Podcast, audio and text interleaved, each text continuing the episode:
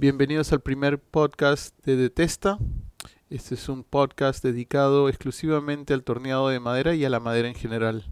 Vamos a hablar en este podcast con Mauricio Kolenk y Adam Luna, su servidor.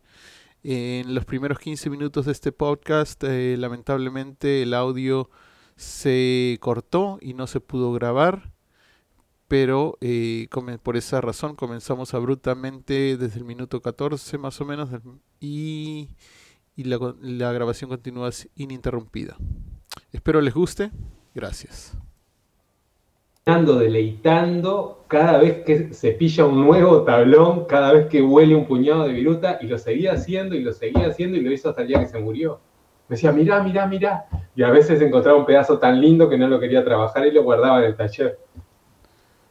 Y por el otro lado tenía mi padre, que obviamente eh, trabajaba en un banco, es un trabajo, o sea, todos los trabajos este, son válidos, pero yo no lo veía diciendo, mirá, mirá, mostrándome una planilla, oliéndola, como que él terminaba el horario de trabajo en el banco y se quería volver a la casa y se quería ir de vacaciones después.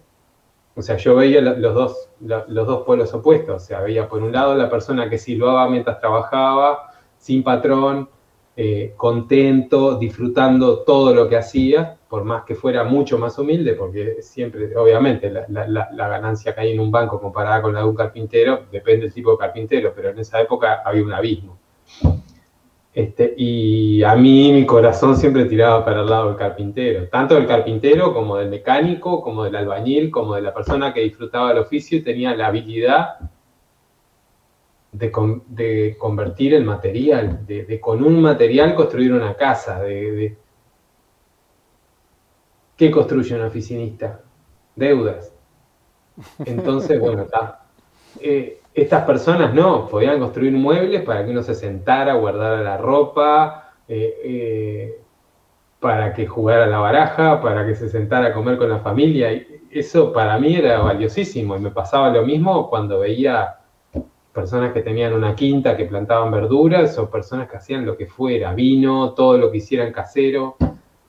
Este, que esa es una necesidad básica del hombre que en un momento nos la pensaron a quitar, o las mismas personas, por comodidad, por comprar todo hecho, dejamos de hacer y hoy día está eh, o sea, al revés, está habiendo una vuelta a, a querer hacer pan casero como se hacía hace 500 años vuelta a los granos antiguos porque son más ricos. Lo mismo es lo que está pasando con los oficios. Son, creo que en parte la clave, una de las claves de, la felicidad, o al menos a nosotros nos genera, qué persona que trabaja en un torno no se abstrae por momentos. Uno está haciendo algo y se le apaga el mundo y uno quiere, está solo, concentrado en el contorno de lo que está haciendo y todavía disfrutando desde el acero que corta madera, bueno, todo eso me fui por las nubes. La cuestión es que desde que tengo 3, 4 años tengo ese recuerdo y sé que a los 5 años ya construía banquitos de madera. Este, mi madre hasta hace unos años tenía guardado uno. Este, como que siempre estaba pidiendo pedacitos de madera, usaba herramientas que tenía mi abuelo, formones, cepillos, martillo, porque esa es otra cosa linda que antes en todas las casas habían herramientas. O sea, cosa que hoy sé que hay muchas casas que no hay ni un destornillador. Este, y más que, bueno, mi padre cuando era chico me ponía a hacer de todo. Si había que lijar las rejas para pintar, me ponía todas esas cosas que uno va agarrando manualidad, quieras o no, la manualidad es algo que se, se desarrolla. Si nunca hiciste nada con las manos y a los 30 años querés ponerte a hacer algo, te va a costar un poco esa inquietud que tenía uno de desarmar todo, que te regalaban un juguete y le querías meter mano y desarmar todo, es lo mismo que nos lleva hoy a querer entender las cuestiones del oficio. La cosa que la vida pasó, yo siempre quería ser carpintero, carpintero, seguí estudiando, como quería ir a la UTU, que es la escuela técnica acá, para ser carpintero. Y mi madre siempre, no, bueno, tenés que, primero te convendría hacer el liceo hasta cuarto, yo bueno, está, hasta cuarto el liceo, bueno, ahora quiero ir a la UTU. No, mejor te convendría terminar esto, ya que está. Entonces, cuando quise acordar, estaba estudiando geología, completamente infeliz, odiando la vida. Y un día que estaba, creo que eh, casi en tercer año o en tercero, dije, no, mano, más que, esto no es para mí. Claro. Y yo ya hacía un par de años que venía fabricando tablas de skate. Esa curiosidad nos llevó con mi amigo, hermano Gabriel Calicó, que es un gran artista del, tatuaje y de la vida en general, que es el que diseñó el logo de Detesta. Nos pusimos a hacer tablas de skate y ahí ya estaba en contacto con la madera. Y como me estaba ganando mi, propia plata, no dependía de ellos, ya agarré y, y dije, se acabó, y me anoté en la Escuela de Artes y Oficios, pero Figari, que es donde se enseñaba carpintería y ebanistería. Y ahí largué para siempre las piedras, ya olvídate. Claro. Y tuve la suerte de que quedara el último maestro vieja escuela, que ya tenía más de 70 años en esa época, que había aprendido a la antigua, entrando de aprendiz en un taller grande, barriendo el taller, y como que me apadrinó. Se llamaba Estefan, y como que me apadrinó, estaba siempre encima. En la UTU cada uno, cada dos personas tenías un banco de trabajo, cada dos personas. Y él siempre estaba ahí, encima, mirando a ver qué uno hacía. Decía, no, mira, yo te voy a enseñar, no como dicen los libros, te voy a enseñar cómo se hacían los talleres. Y todas las cosas que me enseñó hasta el día de hoy me acuerdo son todas cosas que funcionan, que aprendió alguien con la maña de la vida. Bueno, este aquí que un día, en un torno medio primitivo que había, había uno de los de los años más elevados que estaba haciendo una pata de un mueble que estaban haciendo los alumnos del último año de banistería. Ah, yo miré eso y dije, está. y quedé fascinado, ¿viste? Me alejé de la clase y me quedé mirando ahí mientras hacían, claro, era un, rasqueteo que hacían con unos formones mochos. Este, y le digo, maestro, ¿se anima, ¿se anima a acompañarme que quiero conseguir un torno? Y me dice, yo te acompaño, pero sé que el día que te compres un torno nunca más vas a volver acá. Y dicho y hecho. Exacto. me compré un torno y a la semana estaba haciendo patas para los carpinteros. Y al poco tiempo, esto fue 95 o 96, no me acuerdo, más o menos, creo que fue 96, 96. Sí, ahora hacen 25 años. Ya había, estaba la internet rudimentaria, que recién había empezado, no había muchas páginas, no había nada, pero mi hermano compraba libros por internet. Entonces un día este, busqué libros y me compré dos libros. Uno llamaba The Art of the Late y otro creo que era uno de los de David Springer, Turning Wizardry. Cuando llegó eso me estalló en la cabeza. Dije, está, esto sale de un torno. Y me enloquecí y ahí en adelante fue... Enseguida empecé a... O sea, no, no pude parar. Este, lo bueno es que seguía haciendo tablas de skate para mantenerme que hacía, hice varias miles, como 4.500 en, en unos años. Hasta el 99 hice tablas, pero después ya en el 99 empecé a vivir o a tratar de vivir de la tornería. Y hasta ahí llegué, bueno, hasta ahora es el, el, el, el adefesio que ustedes conocen, muchos lamentablemente en persona, que soy yo. para nada, para nada, Mauricio. Eh, lo, que puedo rescatar de lo que, has, lo que nos eh, compartiste, eh, más que nada es, en un, momento tú dijiste que obviamente la gente volvía a los oficios antiguos, ¿no? Y, es lo que se está viendo hoy en día en el mundo. La gente como que lo, como que siente la necesidad de volver a hacer el trabajo con las manos, ¿no? Y, Porque hace bien. Y está muy bien. Hace bien a esto. Exacto. Y, se vienen se vienen también lo que son, eh, bueno, se, están creando los, los makers, ¿no? Los makers, las personas que, que, no solamente trabajan en madera, pero también trabajan en madera, metal, de, de, todo, de todo. Están las personas, como tú dices, ¿no? Queriendo hacer eh, pan integral, pan de hace cientos de años, como se hacía cientos de años, eh, en, en, hornos de piedra, etcétera, ¿no? Eh, y es como que se está volviendo a, ese, a ese, al punto inicial, ¿no? Al punto normal de las cosas, ¿no? Porque a uno le hace bien hacer cosas, ser capaz de crear para la autoestima, para lo que sea, es una necesidad humana. Vos fijate que, la artesanía nace de la necesidad del hombre de, de generarse todo lo que precisaba para el diario vivir. Desde techar una casa, uno tenía que saberlo, hacer adobe para construir una casa, era conocimientos básicos que tenía que tener una persona para sobrevivir, porque si no se moría, no tenía casa. O sea, vos querías una casa, hacétela. Este, hasta que empezó el capitalismo y el del sistema que conocemos, que, que, uno prefiere pagar, no, entender en absoluto nada de la persona que se lo está haciendo, por lo menos es lindo uno empaparse un poco, ¿no? Empaparse un poco. Sí, sí, sí. Porque es un modo de valorar, saber cómo se hace algo, decir, bueno, eh, esta persona eh, me, hizo un cuenco. ¿Vos sabés, alguna vez trataste de hacer un cuenco? Exacto, exacto. Probá, después me contás. Sí, y, nos comparten, ¿no? Comparte, eh, Juanma nos comparte, nos dice, eh, es, eh, hay que volver a las raíces. Eh, Michael y Vivian nos dicen la madera es, ideal para expresarse artísticamente, para disfrutarla, ¿no? Y sí, nosotros personalmente, a mí yo, me expreso mucho por, por, la madera o me siento muy identificado con la madera en el, en el, en el, en el por la razón, por la razón que todos somos diferentes, todos somos distintos, la madera y tal como esto, la madera también es distinta, eh, diferente olor, diferente forma, diferente color, pero todas en sí tienen su belleza, ¿no? Y, por eso todos tenemos afinidades por distintas maderas también.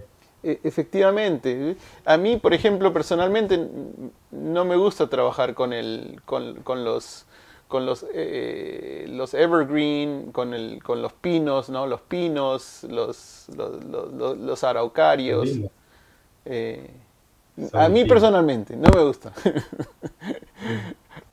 tú tienes otra idea, tú tienes otro punto, otro punto de vista con respecto a eso. Eh, pero pero es, es, como eso, ¿no?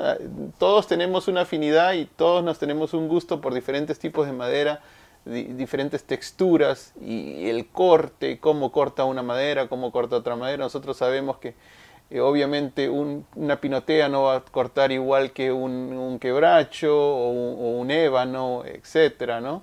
Entonces, este, tenemos gustos y, yo soy del, amante a la madera. Eh, ya más adelante vamos a hablar de esto, pero tengo eh, hay maderas que, que, de repente nunca las personas la han visto o han conocido la textura, pero yo donde voy siempre me gusta tener algo de la madera, probar, oler eh, eh, y probar la textura, ¿no? Y, creo que eso también compartimos con Mauricio. Es que eso nos pasa a todos, por eso nació la, la, necesidad de hacer este programa, no es una cuestión ¿cómo le voy a decir? Es, una necesidad de, continuar lo que yo le contaba que pasa, por ejemplo, en los cumpleaños, en las reuniones. Uno va a ver que en cualquier reunión que hay, donde hay dos, tres madereros, se arma un grupito que pueden ser las 5 de la mañana y si uno no lo corta, se sigue hablando de la madera, toda la gente que está alejada nos mira como diciendo estos locos que están haciendo y la gente sigue hablando de la madera. Y es lo que pasó en el encuentro de, en el primer encuentro de Carcañá, que, con, Don Mario, con Don Mario, con Claudio Fraga, con Martín. Pasaban las horas y uno seguía, seguía, seguía. Y esta madera, y esta madera, y esta herramienta, y esta. Un mundo de cosas que, claro, toda esa necesidad que, tiene uno de, de hablar de eso, y es increíble como nunca se aburre, nunca. A veces deja de hablar para no aburrir a los que están alrededor. Pero en ese caso, cuando nos juntamos todos, es interminable. Y este programa va a ser la continuación del interminable hasta el infinito. Exacto, e-, esa es la idea, esa es la idea. Es, es algo un poco más o menos más abierto, ¿no? De ver, de, hablar los puntos de vista que siempre hablamos, siempre se nos aparece algo, algo nuevo, una madera nueva, eh, una herramienta nueva, una forma nueva, una técnica nueva que queramos ver, que queremos que queramos discutir eh, y por eso por eso se creó esto, ¿no? Para poder compartir, hablar, hablarlo libremente y abiertamente. Pero sí, bueno, moviéndonos un poco en ese tema de... ¿Qué es lo que comenta la gente, Adam? Eh, no, no, no, están... ¿Cuántas personas están mirando? ¿Qué comenta la gente? Eh, tenemos hasta nueve personas que estaban mirando y, la madera es ideal para, para expresarse artísticamente, totalmente y, más que nada están eh, diciendo que sí, tenemos razón, que cada uno es una historia, cada madera es una historia. Y hay mucha gente que tenemos aquí conectada que eh, no solamente es amante del torno, pero en sí es amante de la madera y está dentro de, otros, de otras ramas ¿no? de, la madera. Eh, y lo que estábamos hablando contigo hace, hace un tiempo, ¿no? esas ramas de la madera, que por ejemplo está el tallador, está el marquetero, ¿no? Mm. Está el, el, eh, ¿qué más? A ver, ayúdame. Está el tornero, obviamente. está el ebanista cucharero. El cucharero, eh, y, todas estas ramas, ¿no? El tejuelero. Sí, sí, sí. Que son las personas que hacen las, tejas de madera para los techos de las casas y los cobertizos y los recubrimientos, que por ejemplo en Chile es un oficio bastante popular, las tejas de alerce, las tejas de caldén, en Inglaterra de roble, en España de haya, en Rumania se siguen haciendo mucho con, con abeto. Exacto. Y, eh, ¿Qué otros oficios tenemos? Y es interesante, ¿no? Tú dijiste lo de los cuchareros, ¿no? Es, es, algo el soqueiro, sí, el, sí, el suequero, que hace los suecos de madera.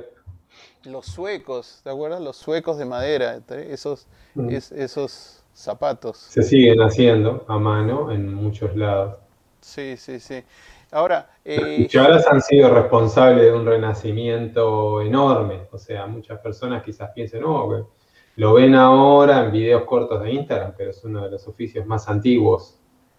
Este, el hecho de fabricarse cucharas de madera, las, cucharas de madera eran un, un objeto personal que la persona llevaba siempre consigo en el bolsillo, su cuenco y su cuchara para comer, hasta hace 200 años que empezó a ser más popular eh, eh, eh, la, la, losa, la losa, la cerámica, la porcelana, lo que se empezó a usar luego, este, siempre se comió en madera, por eso, por ejemplo, el apellido Turner es tan popular en los países de habla inglesa que es porque cada pueblo tenía un tornero, este, cuando se utilizaba el apellido para describir el oficio de cada persona. Sí, eso es verdad. Son cosas muy antiguas que han renacido y muchas personas están disfrutando del poder hipnótico y terapéutico que tiene tallar madera eh, a mano para hacer un objeto que a simple vista puede parecer muy simple, pero cuando lo observamos vemos la complejidad de sus curvas, que es de lo que estábamos hablando con Adam antes de empezar el, programa. Este, cómo se puede hacer un mundo alrededor de cada cosa. Sí, los cuchilleros, eh, inclusive aquí tenemos uno de tus amigos, Hill, Hill mm. Knives. Hill, de Santana de Libramento. Exacto, y me está preguntando, pregúntale a Mauricio acerca de las plantas, de, las paltas. pero, pero, sí, mira, eh, está lo de los cuchilleros. Los cuchilleros también, a pesar de que uno dice, no, pero es metal, ellos requieren las, las cachas de, madera. De la mejor. Exacto, de la mejor madera, la, mejor, la más vistosa, la más hermosa. Eh, y, sí, o sea, casi, casi en todos los, en todas las ramas, en todos los utensilios o, cosas de uso, ¿no? Eh, dentro de la casa podemos, podemos ver objetos que requieren de la madera, ¿no? Prácticamente todo se puede hacer de madera. ¿Qué no se puede hacer de madera? Hoy día hay una obsesión por hacer cosas que ya para mi gusto, como que cada cosa para lo que es, ¿no? Llega un momento que querer hacer todo de madera no tiene sentido porque hay cosas que realmente no son prácticas, no son viables, no son lavables, como no sé. Exacto. un reloj de madera. No, por ejemplo, un cuchillo. O sea, no puedes. Sí, claro, a no ser que sea un untador de manteca o para poner mermelada, está. Pero no, claro, pero hay. Pero básicamente todo lo que nos rodea se puede hacer de madera, una casa, un auto. Y sí, las casas, las casas siguen habiendo autos con estructura de madera al día de hoy. Los Morgan, por ejemplo, que son autos de fabricación artesanal de una industria que tiene 120 años, 115. Sí. Y siguen haciendo del mismo modo la estructura. Y como dice también Taller Pinocho, nos dice, en Europa hay una gran fiebre por las cucharas desde hace cinco años, nos dice. Hace bastante más. Yo empecé a tallar mis primeras cucharas, eh, es algo que no muestro mucho, pero que como cuestión terapéutica lo hago mucho.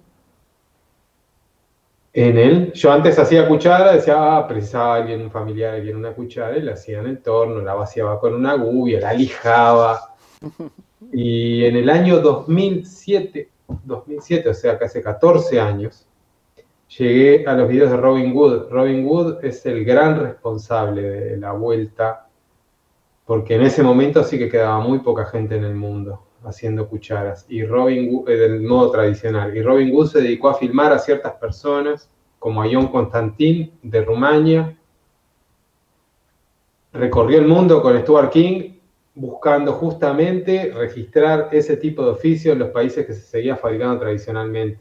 Y en el momento que vi que se podía hacer una cuchara con un hacha y cuchillo y que era posible, porque uno viene con la formación tradicional de que eh, eh, de los pasos a seguir, de que primero está la máquina, después la lija y que todo tiene que ser lijado. Exacto. Cuando vi que se podía lograr una superficie increíble y es que era más duradera, más suave, directamente del filo, se me estalló la cabeza y que no era necesario una sierra, que se, o sea, la sierra se puede usar, pero que podemos dar una forma por completo con un hacha hasta casi terminado, eso o sea, para alguien que viene de otra formación, y antes era lo más común.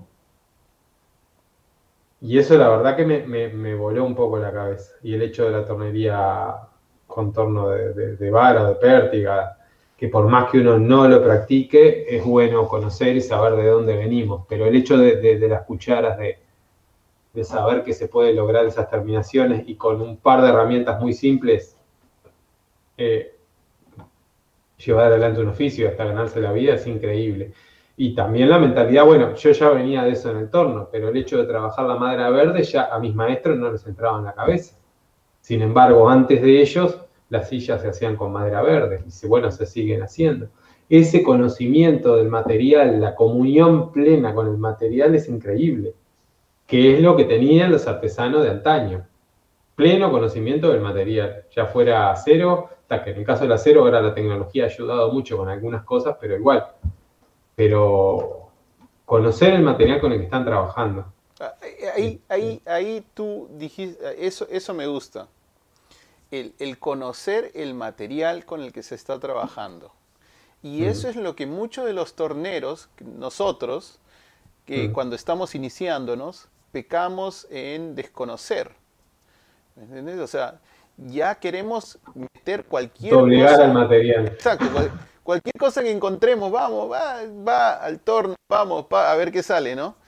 Y, ese es en vez de, darse la mano con la madera, arrancar, eh, quererla doblegar y creerse que la madera, uno la corta a un tronco y está pronta para trabajar con rajadura, con lo que sea. Exacto. Y, y es un gran problema eh, a, la persona que se inicia, ¿no? O sea, eso le causa, a mí me causaba eh, estrés, me causaba frustración, porque ves, ponía una, una, una cosa en el torno y de repente salía volando o salía, salía en pedazos o me lastimaba, o, me, golpeaba la herramienta, ¿me entiendes? Eh, porque, porque ponía algo sin yo conocer o saber de lo que estaba poniendo en el torno. Pensaba que cualquier madera podía entrar al torno y podía salir como una obra hecha, ¿no? Y, ese es, y, eso es, y eso es un gran error que cometemos los torneros que nos iniciamos en esto, ¿no? Eh, y, escucho muchos comentarios de que, ah, cualquier madera, iníciate con cualquiera, pon cualquier cosa. Todo sirve, lo que tengas, todo sirve. y, en cierta parte sí, pero tenemos que saber qué es lo que metemos al torno y qué, y qué es lo que queremos eh, lograr, ¿no? Eh, y, pero el conocimiento, como tú dices, es muy importante, es muy, muy importante. Yo lo, yo lo encuentro muy importante, el conocer el material.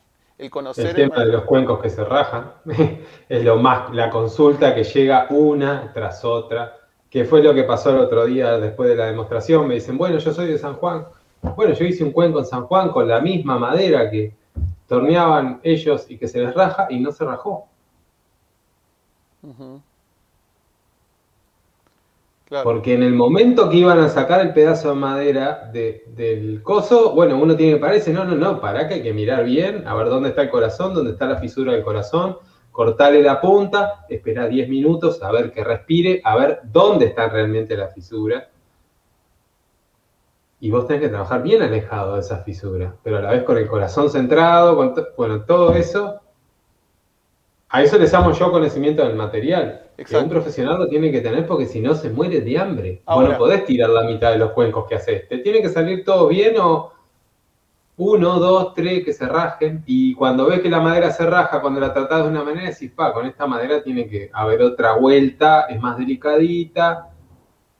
Hay que secarla en un lugar más lento. Sin embargo, hay otras maderas como el fresno que sabes que le das, la pones al sol igual. No, no digo al sol, pero a secar más rápido y sabes que ya uno sabe cuánto pedirle.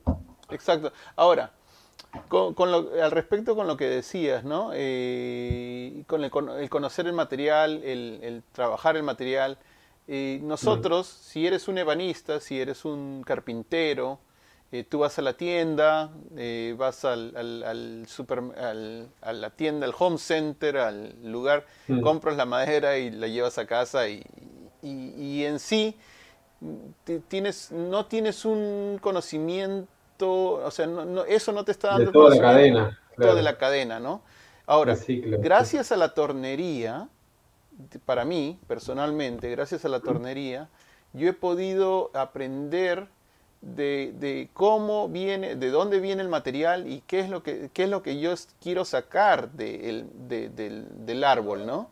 Eh, y el conocimiento de los cortes y de qué cortes, si lo corto de testa, si lo corto de lado, si lo corto, eh, ¿cómo es que se Radial, tangencial. Radial, tangencial, exacto. ¿Cómo es que quiero sacar? ¿Qué es lo que quiero sacar yo del, del árbol? Eh, lo mantengo con el núcleo, le quito el núcleo. Ahora es algo nuevo que, que los carpinteros no tengan tanto contacto que antiguamente era lo mismo. Muchos de ellos compraban los troncos verdes aserrados y los secaban en el taller. Este, lo lindo que conservamos los torneros es la relación íntima con el material. Eh, tener que trabajarlo desde el tronco, a no ser especie que vienen importadas, que son las mínimas, porque a decir verdad, uno tiene, digamos, eh, romances con exóticas, pero tiene relaciones a largo plazo con las maderas locales, con las que uno va a tener disponer siempre para trabajar, primero por, una cuestión de economía. Exacto. Y segundo, por todo, una cuestión ecológica, por todo. Uno usa pedazos exóticas, pero siempre va a... Si tiene que trabajar, tiene que tener maderas locales. Entonces esas maderas locales las va a conseguir en tronco, las va a tener que procesar. Es una necesidad del tornero que también está pasando con los cuchareros, con las personas que hacen canastos, porque aprovechamos lo último, lo que la gran mayoría consideraría leña. Exacto, eso es verdad. Nosotros lo convertimos en objeto. Exacto, sí. es, una, es en parte una ventaja. Sí, nos pregunta el Taller Pinocho, nos dice, ¿qué opinan acerca del corte y de los ciclos lunares y la tala en invierno? Hace poco me encontré con torneros de 20 años de experiencia que lo despreciaban, me dice. Eh, es un tema muy interesante, muy interesante. Toda la vida se supo, las maderas que vienen tropicales las cortan cuando sea, pero es una cuestión científica porque cuando yo diría que la podemos cortar durante todo el, invierno, pero si son en los menguantes, las maderas más lindas por una razón básica. Primero, las plantas que son de hoja caduca, eh, eh, cuando pierden la hoja ya en mayo, ya la planta no precisa estar haciendo circular savia hacia arriba, ¿no? La savia circula por una teoría de coheso tenso transpiratorio, o sea que al transpirar las hojas hacen vacío y hacen que suba por los vasos la, la, savia que está en las raíces con todos los nutrientes que saca de la tierra. Básicamente es agua, almidón, azúcar.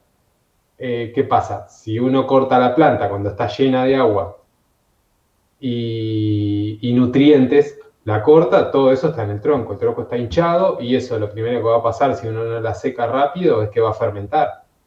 Lo primero que hace el azúcar es fermentar, después entran los hongos, en carpintería va a ser un problemón. Y el problema es que al quedar todo eso en la planta, la madera queda debilitada y con el azúcar, que va a ser lo que van a buscar después los, insectos xilófagos, o sea, van a venir el, taladro, la polilla, todos los nombres distintos que le ponemos, claro. Este, aparte la madera cortada en, los menguantes de invierno se se contrae menos, se mueve menos, se raja menos por eso, porque no está tan hinchada, tan llena de agua. Entonces no va a sufrir todas esas contracciones y estrés este, cuando uno la, trabaje. En mi experiencia, hay especies, eh, no se olviden que es distinto los requerimientos de un cucharero, de un tornero. Hay veces que no nos queda otra. Nos ofrecen, dice Mauricio, tenemos, eh, vamos a sacar este fresno. Y vos le decís, no, es verano, hacelo leña y porque si no, yo solo trabajo madera de invierno. Pero con cierta experiencia uno puede trabajar las maderas de verano. Y en el caso de un cuenco, sí que uno, o sea, yo diría que no es bueno para madera que yo la voy a estacionar en bloque. O la voy a guardar un buen tiempo en tronco, a no ser que yo quiera inducir pasmado para tener un mejor efecto decorativo. Ahora, si la vamos a pretornear a los días que la cortamos que se va a ventilar rapidísimo, se va a secar y va a ser un cuenco que después se va a usar con comida, yo creo que no hay problema. Yo prefiero madera de invierno, porque la madera de invierno es más dulce de trabajar.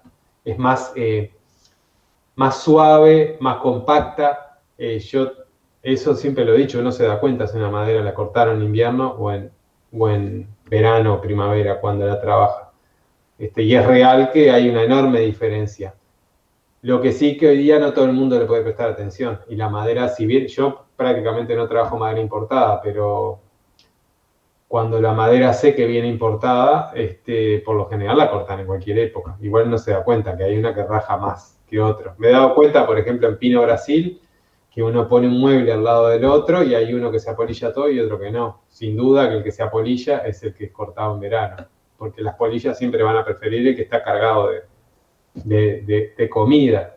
Este, o sea, es algo real, es sabiduría ancestral también, pero es algo que no siempre se le puede prestar atención. Ahora, depende de las especies. Uno un algarrobo lo mismo. Ojalá no cortemos más algarrobos, pero es una especie recontrastable que te diría que no se nota casi la diferencia. El fresno, hay una tradición en España que es cortarlo también en, en el menguante más fuerte del verano y sale bueno. Y eso lo he experimentado yo y es real. Este, cortado en enero en el menguante y sale muy linda madera y que no se apolilla tampoco. Este, porque hay el menguante más fuerte en verano también, quieras o no, ejerce su fuerza la luna sobre la tierra y en los menguantes, aunque sean de verano, la savia está más en la raíz.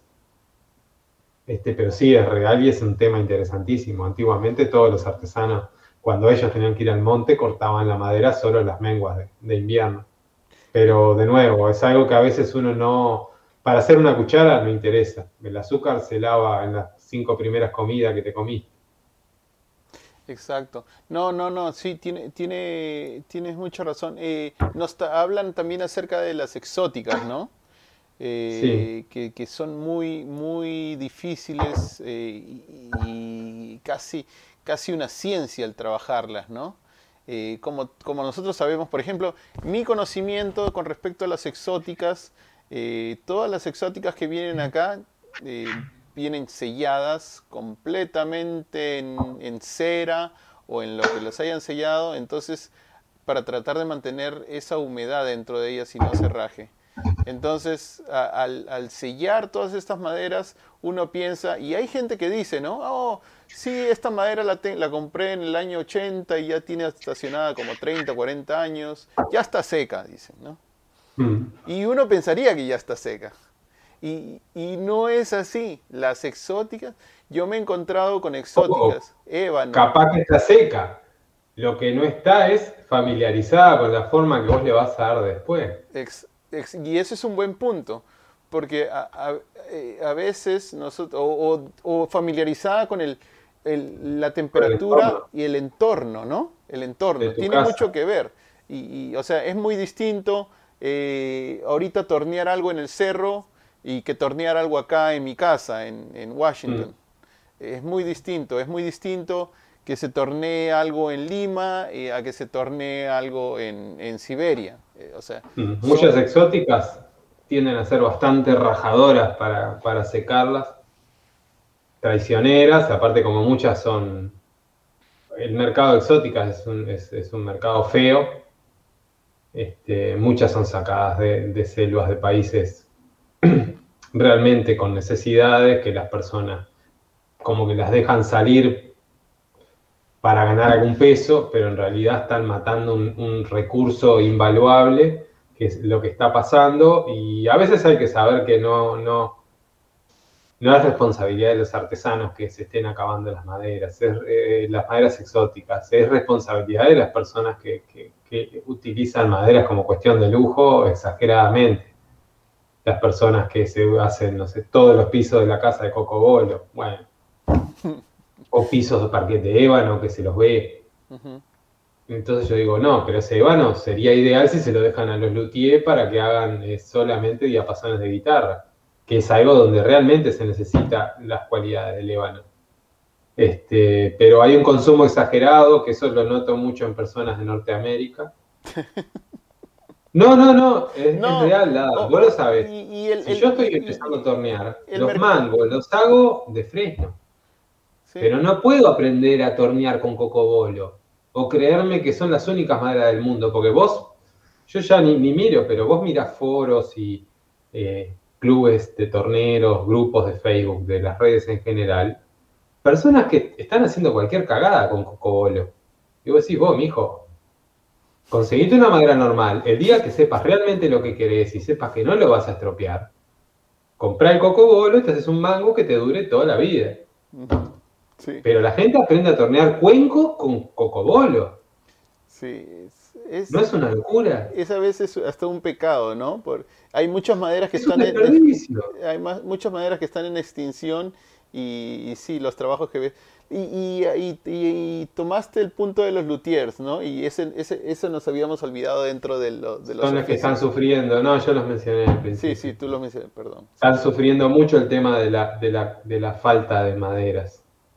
Y sí, y sí, con tantas restricciones que hay, hoy en día la, Con todos los palos rosa. Sí, sites, CITES, ¿no? No sé cómo se... ¿Es en español también CITES? Sí. CITES es, eh, es la, entidad reguladora de las maderas, exot, maderas en general en el mundo y se, se, se está viendo más restricciones en, en, los tipos de las maderas que se van extinguiendo, ¿no? Y cada la CITES dice el, el, el, el, estado en que se encuentra cada especie, ¿no? Y tienen varios apéndices.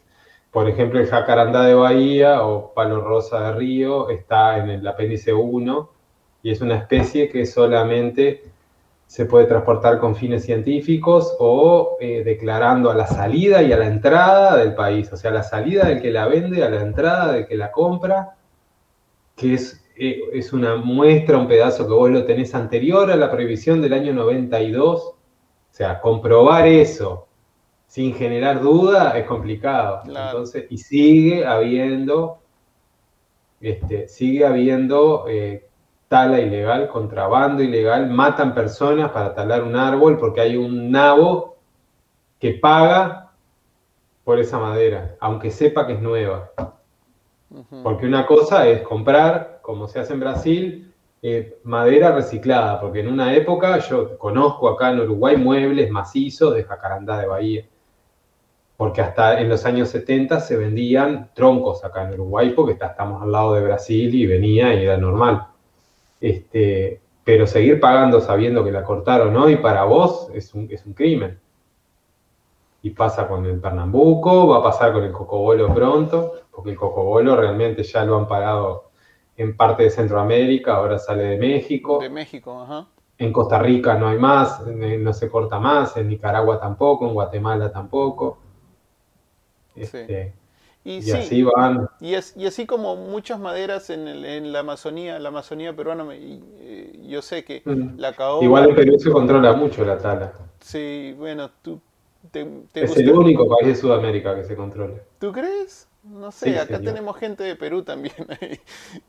conozco, conozco personas que trabajaron con eso y me contaban todos los trámites que hay que hacer y el control que hay es enorme. Sí, pero bueno, como, como todo, siempre hay una forma, ¿no? Donde se hizo la sí, en Bolivia no pudieron implementarlo. Pero sí, yo por eso personalmente, cada tanto algo, alguna exótica, pero trato de, usarlas con respeto para algún detalle, trato de que lo posible muchas sean recicladas. Este, justo te voy a mostrar un pedazo de silla de jacarandá de Bahía.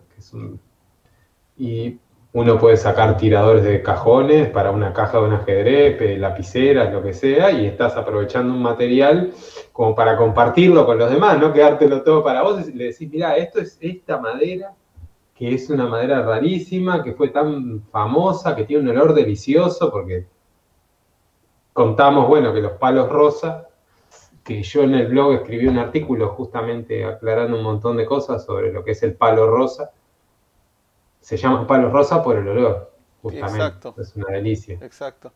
Y es, y es toda una familia, ¿no? Claro, Dalbergia. La albergia, Dalbergia. Dalbergia. Sí, sí, sí. Ese es, y esa familia es una de las más, eh, personalmente, bueno... Eh, más buscada. Es la más buscada y, y, la más linda para trabajar, ¿no? Una de las más lindas, una de las más lindas. Es lindísima para trabajar, pero también tiene un montón de contras, como que es muy irritante de las mucosas, genera muchas alergias. Es muy común que a las personas se le pongan rojos los párpados. Y sí, sí, sí. Hay, muchas personas que sufren de, alergia al cocobolo aquí en Estados Unidos. a eso digo. Se, conoce. El Blackwood también. el African Blackwood, o que es conocido para las personas que no conocen, el African Blackwood es, este, que a veces dicen, ah, palo negro africano es ébano. Se supone que fue el ébano original. O sea, que de lo que los egipcios, en la época de los egipcios se pagaban impuestos a algunos países con troncos de ébano. De ébano es lo que sea en esa época. Y hasta el, mediados del siglo XVIII, los comerciantes que la extraían, la robaban de Tanzania y Mozambique, que eran colonia inglesa, no decían nunca de dónde sacaban las maderas. Ellos iban a comercial a, Inglaterra, volvían con un barco cargado de troncos, eso justamente está explicado en un libro de Holzapfel, que habla de materiales. Y nunca decían de dónde habían sacado la madera. Decían, eh, claro, eh, Green Botany Bay Wood le decían. Era, y decían, bueno, sale de África, es mística, pero nunca decían de dónde la sacaban. Que solamente crece en Tanzania y Mozambique. Y es una madera que se la ha explotado mucho, a pesar de que si es, eh, hoy día se está plantando, si es plantada crece mucho más rápido porque no, tiene, no es tan defectuosa como las plantas salvajes, que eso es una ventaja y crece rápido para lo que es. Crece más rápido que un roble, para que tengan una idea. En 60 años ya se tiene una planta madura. Mira. Este, y es una, o sea, es el único, el único representante de, esa, de ese género de albergia que es negro o da la impresión que es negro, porque si uno la mira de cerca le ve muchos reflejos violáceos.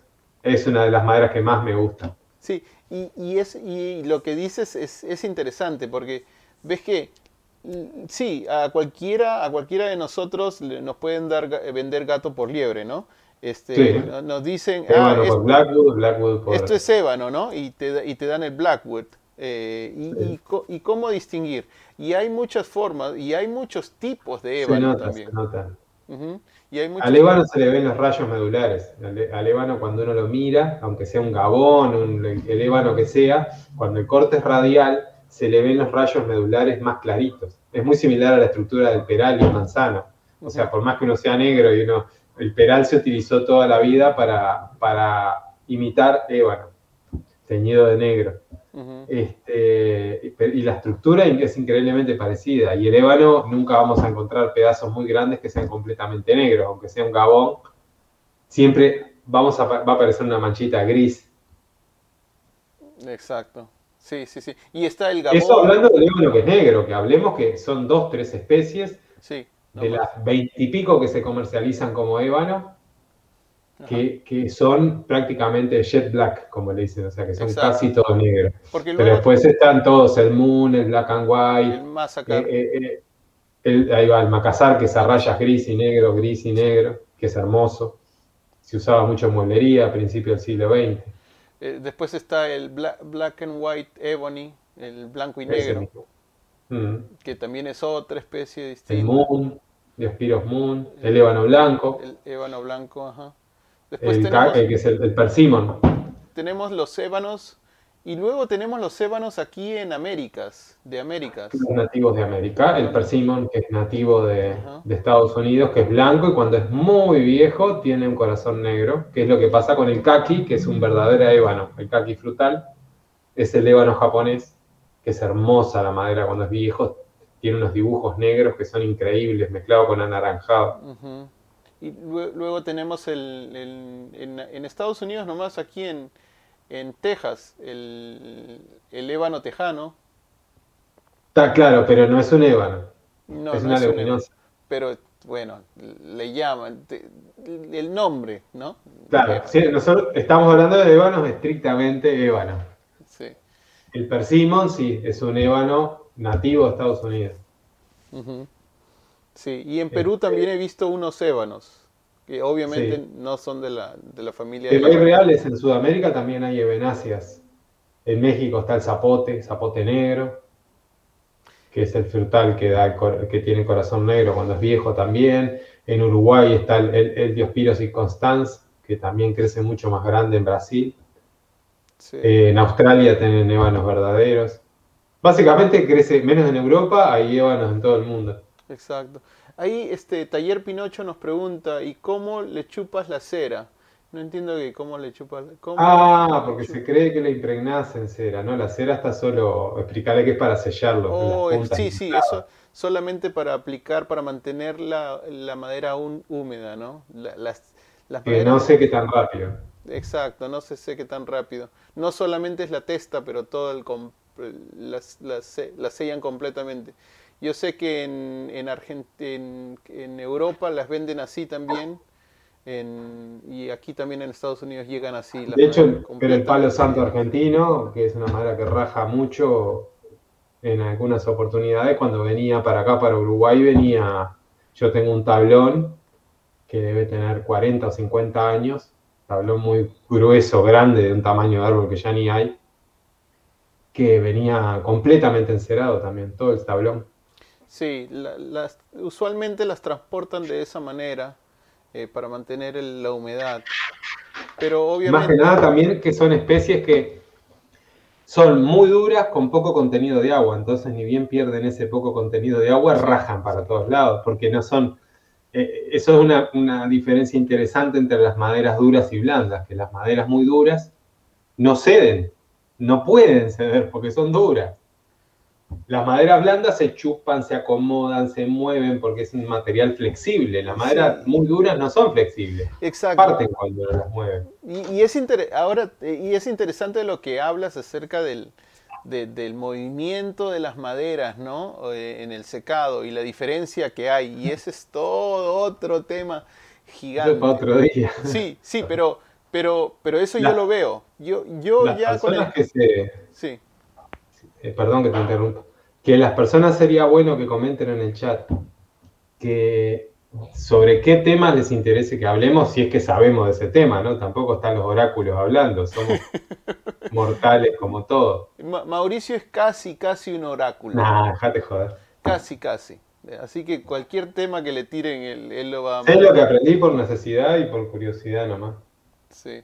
No, pero eh, el, tema, el tema de las maderas también es, eh, bueno, el, tratamiento de las maderas y, saber seleccionar qué maderas, y, volvemos al tema, ¿no? De saber seleccionar qué es lo que vas a poner en el torno. Y saber qué madera es apta para qué, qué cosa. Eh, exacto, exacto. El, hay, hay, maderas, por ejemplo, yo, eh, por experiencia, he cortado madera que ha estado muy, muy húmeda, casi una esponja, una esponja. Mm. Eh, las, las, he dejado secar sin, sin, sin cubrir la testa, sin nada, mientras no esté, no esté directamente a la luz del sol, no, le ha pasado nada. Claro, pasa con el olmo, con el fresno, con el ligustro, eh, capaz que con el black locust, que acá le decimos acacia blanca, o acacia bola en Argentina, y más si son de invierno. Robinia, ajá. Mm. Eh, y, y, sí, hay maderas que sí no necesitas darle mucho, o sea, van absorben muy bien el agua, bota muy rápido el agua también, pero no tienden a moverse o a, rajarse como otras maderas, ¿no? Que son más densas, ¿no? Y esto depende, Mauricio, y esto es una pregunta que tengo, ¿no? ¿Esto depende de la, densidad o la dureza? La densidad o dureza. Hay dos cosas, ¿ah? Hay dos cosas. De, una cosa es densidad, otra cosa es dureza. Exacto. Y eso es algo que densidad es la cantidad de kilos que hay en un metro cúbico. Exacto. Y dureza, hoy día se usa la escala Hanka, que es una escala de, ruptura, de cuánto tienen que prensar la madera. Hay una prueba que es para que una munición se, entierre, otra que es el punto de ruptura para que raje. Claro. Y es algo que nosotros tendemos a equivocar también. Eh, confundir. cuando, cuando confundir, ¿no? Eh, hay tenacidad, resistencia al desgaste, hay un montón de cosas que juegan. Uno decimos... No solo dureza es importante. Uno, uno, unas personas dicen, agarran un, un, roble y dicen, uh, la, el roble es la madera más dura que hay, ¿no? Y, y la, pon, la pones en una, pata, en una como pata de una silla o lo que sea y, y se puede quebrar fácilmente. Pero es hermosa para muebles. Es para una de las cosas que más sirve. Pisos, muebles. El corte radial es hermoso, sí. Claro. A mí me encanta el radial de roble. ahora, sí, ahora dicen, no, pero ¿por qué se rompió esta madera? Dicen, si es una madera durísima.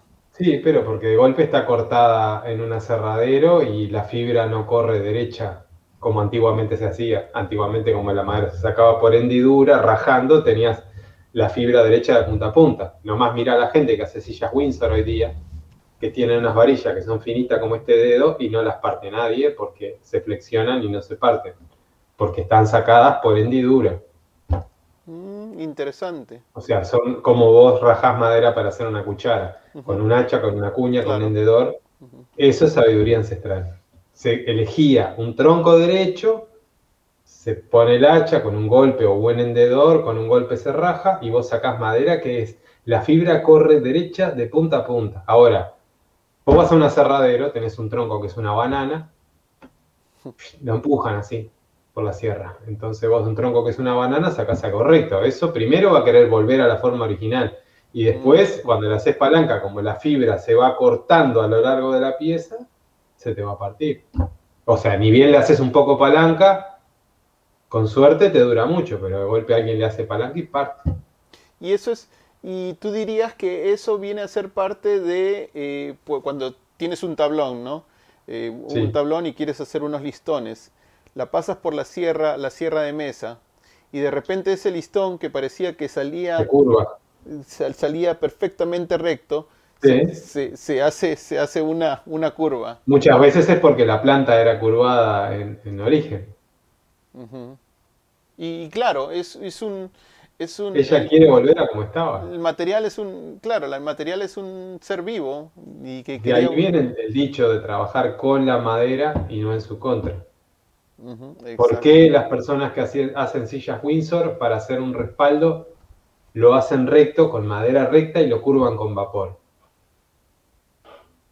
porque seguís manteniendo la fibra de, punta a punta de la pieza derecha. Sin embargo, si vos partís de un tremendo bloque de 4 pulgadas y cortás la pieza curva, la fibra te va a quedar cortita a lo largo de toda la pieza y un poco de palanca y se parte, aparte que tenés un desperdicio enorme. Exacto. Y ahí nos pregunta Cintia, ¿los frutales tienen una característica particular al secarse? que te vuelve loco. sí, el frutal es el. A mí, a mi experiencia. Es rarífico. El frutal es el, uno de los. Con excepciones. Con excepciones, sí. Pero es, es linda. Trabajar un frutal es hermoso. El problema, hay un problema, o sea, hay algo que es básico. Cuando hablan de frutales en Europa, yo el otro día miraba un video, en Alemania estaban cortando un peral de 70 centímetros de diámetro que medía 15 metros. Porque hay perales salvajes que son nativos de ahí. Eso acá no existe. Acá lo sumo, la doña plantó uno y se le fue, pero todo el mundo planta injertados. Entonces ya, y lo podamos para fruta. Entonces ya, a los 30 centímetros del piso lo abrimos en vaso. Y poda tras poda tras poda, se le mete la pudrición por los cortes. Entonces uno cuando a lo que llega son a pedacitos de madera y es un, un requeche de lo que puede haber sido un verdadero una verdadera madera de frutal. En Estados Unidos siguen encontrando manzano que tienen 200 años, que dos a veces miro esas cosas y sacan tablones de 50, 60 centímetros de ancho. Pero lo que tienen todos los frutales es que son delicaditos para secar. Se rajan mucho, se, se honguean y se pudren muy rápido, se apolillan rápido, pero a la vez son maderas hermosas y tiene sus características, ¿no? Eh, en mi experiencia, el que no es tan así es el níspero, que bien cortado, por lo general, la parte, eh, creo que ya sé por qué, porque níspero acá al menos no se plantan injertados y nadie lo poda para fruta, todos dejan que crezca una vara larga derecha, entonces siempre accedemos a palos más o menos hasta de trabajado 20, 25 de diámetro y miden 2, 3 metros porque ahí está la respuesta. Sale lindo porque nadie lo poda para fruta. O sea, la gente que planta fruta quiere una planta chiquita. Yo el año pasado estuve haciendo eh, un montón de cucharas de peral y la verdad que es, es un material hermoso. O sea, no tiene un gran atractivo, pero es hermoso de trabajar. Este, pero claro, trabajándolo rápido, verde, ya con la forma aproximada dejándolo secar, la conservamos divina la madera. Ahora ya secar la troceada es más complicado, pues se raja, se mueve. El manzano ni hablar, se chupa que da miedo. El ciruelo raja también, pero el ciruelo es eh, más durito, digamos. Yo armaría un grupo manzano, peral, son bastante blanditos. El duraznero más blando, pero es hermosa también. Después el apricot o el, eh, como ustedes le dicen en Perú, albaricoque, acá damasco.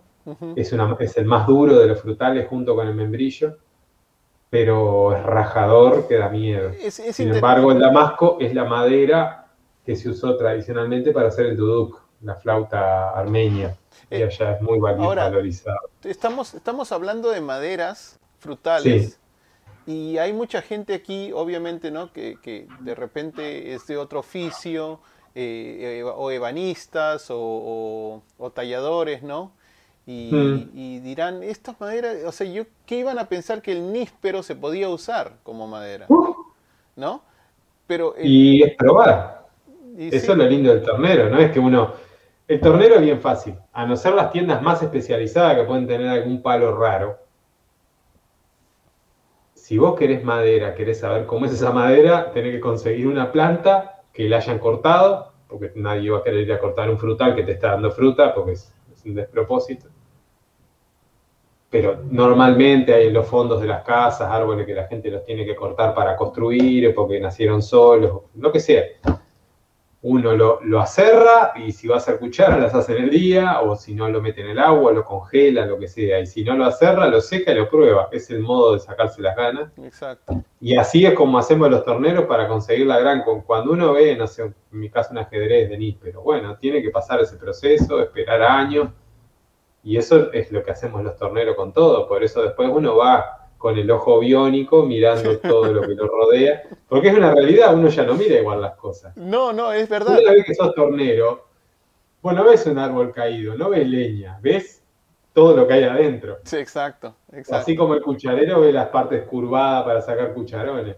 Exacto. Sí, sí, sí. Así que bueno. Nos pregunta, nos pregunta Taller Pinocho, no tiene mucho boje en América, ¿no? Eh, no, no, no, solo en los jardines. Sí, que son... conozco ejemplares de 150 años acá. De este tamaño, así. No es como en Europa que va, uno va a los montes, pero ustedes no tienen quebracho, que es la madera más dura del mundo. No, pero es, interesante el bog o el, el, boxwood, que se llamaría aquí en Estados Unidos. Es, es, es, una madera de crecimiento pues muy lento, muy lento. Sí, es una arbustiva, digamos. Sí, es que, lo que, que, es famoso porque es histórico, es lo que nos pasa con el peral, con todo. Quieras o no, hoy día capaz que estamos construyendo nuestra propia historia, nuestra propia cultura, pero los, los inmigrantes que vinieron con los oficios vinieron de Europa y, nos dijeron, y querían tener lo mismo, por eso importaban sus maderas. Roble, haya, boj, es lo de ellos, no es que sea ni mejor ni nada distinto y cada uno es bueno que adapte sus técnicas a lo que tiene en su sitio. Seguramente los artesanos en Perú trabajaban todas las maderas peruanas hasta que vino alguien a decirles, no, eh, estas son mejores. Y, y eso es, y eso es interesante. Y eso es lo que pasa. Y es interesante porque yo sé que hay un, un cuchillero también en el grupo y, a, los, los, cuchilleros les encantan las maderas, eh, los arces, ¿no? Los arces suaves, los arces con, con, con mucha... que son dramáticos, que tienen... Que tienen ¿Cómo? Lupias se les llama. Lupias. En castellano. Lupia, lupia, porque son todos como rizados. Rizados o, etcétera, ¿no? O como si pareciera que fuera una cascada. Entonces, mm. este, es interesante porque a ellos les interesa más las maderas suaves que hay acá para poder transformarlas en, mangos de cuchillo allá. Que Pero también es suaves acá. Lo que falta es investigación. Ese es el problema de mamar de afuera. O sea, como que la teta está allá y yo creo que es bueno destetar y hacer lo nuestro. Claro. Usamos todo, porque si crece un arce acá se lo usa, pero está bueno investigar con lo que uno tiene alrededor. Y sí, y, como que despreciamos lo que tenemos, porque, pero la verdad es que allá hay tan, tan buena calidad de maderas y casi las mismas. Las mejores. Sí hay, sí hay, eh, tenemos que darnos, darnos cuenta que yo me acuerdo en, cuando vivía en Lima, ¿no? tiraba una pepa de algo en la tierra y crecía. Aquí mm. tiro pepas y hasta ahorita estoy esperando a ver que crezca algo. No, hace nada. no, crece, este, nada. Pasa en Uruguay, yo sé que es lo mismo en Brasil, Argentina. Bueno, pero Brasil ha sido un país maderero históricamente. Pero siempre despreciamos a los arbustos, se los vio como, como leña. Porque claro, no habían artesanos que trabajaran madera chica. Y el artesano que trabajaba madera chica compraba un tablón de madera del árbol grande. Eso es algo que yo discutía mucho con, uno de mis maestros en la UTU. Yo decía, pero maestro, yo para hacer cosas chicas uso una rama. No, usted es más cómodo que corte, compre el tablón ancho y ahí lo corta, saca las patas. Yo decía, pero es un desperdicio, porque aparte la madera de las ramas es más dura. Pero claro, ellos llegan a la, a la practicidad, no al aprovechamiento. y cuando uno empieza a investigar lo que son los, los los árboles pequeños que hay en Uruguay. Es increíble. De hecho, el, verdadero palo rosa, que vos lo trabajás, el tulip wood, también es nativo de Uruguay, del norte de Uruguay. Te puedo asegurar que en Uruguay nunca nadie debe haber cortado un palo rosa para trabajar. Seguramente si lo cortó, lo compraba. Y lo tiró al fuego. Como me dicen muchas personas que me venden maderas, de las maderas que yo compro, hoy día todo lo que trabajo casi es, son exóticas, pero no exóticas como estábamos hablando hoy, exóticas porque no son nativas. Y me dicen, Mauricio, yo nunca miro las hojas y la fruta que dan los árboles, yo veo leña. Cortan y, bueno, ven, en mi caso, como ya me conocen, saben qué árboles me sirven, pero si no, van a saber lo que habrán cortado. Pero en Uruguay hay toda una serie de arbustos que son increíbles, con maderas este, yo justo acá tengo una cuchara que quería mostrar, que la hice con palo de fierro, que es una planta nativa de Uruguay. Ya el nombre lo dice todo. Eh, Tiene una belleza, yo lo comparo con el bojo. ¿Ese es el pavo ferro? No, palo de fierro. Ah, em, Mirrinium lorantoides. Más enfrente de tu... Más, más enfrente tuyo. Ahí está, ahí está, ahí está. Ahí se ve mejor. no es pavo ferro, ¿no? No, el pau ferro en Brasil es, una, es un nombre que, Pau Ferro en Brasil quiere decir madera dura. Sí, claro. Y más o menos se aplica a unas 60 especies.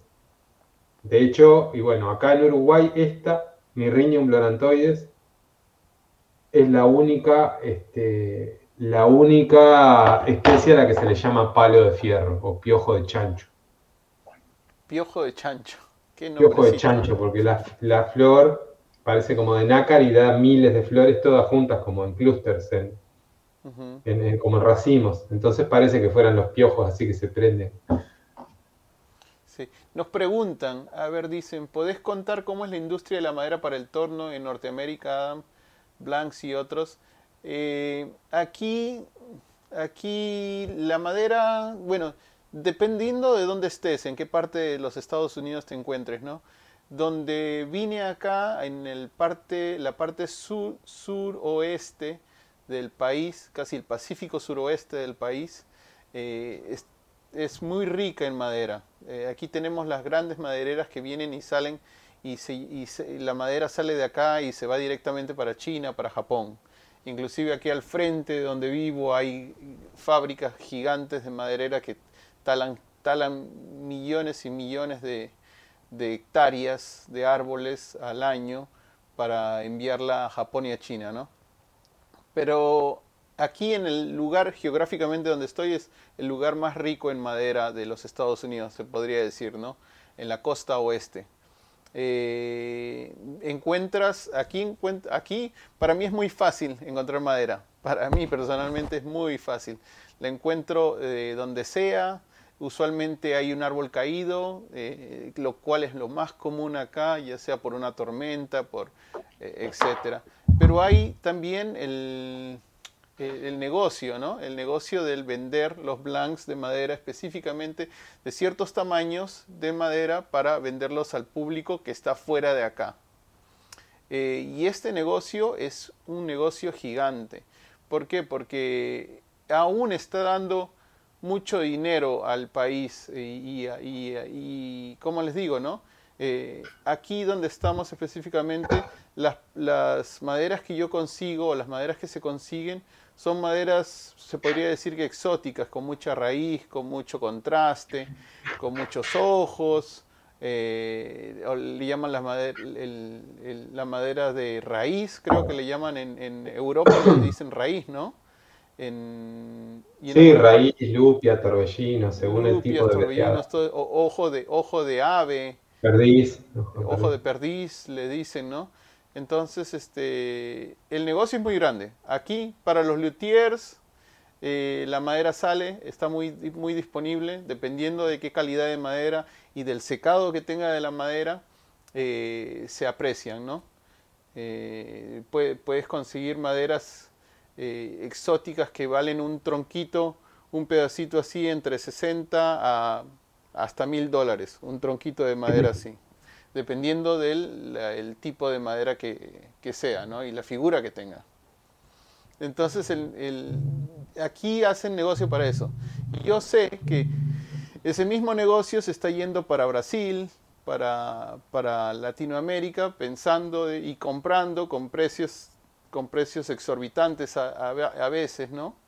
Eh, para allá pensando de que solamente esa madera crece aquí en Estados Unidos, ¿no? Lo cual es...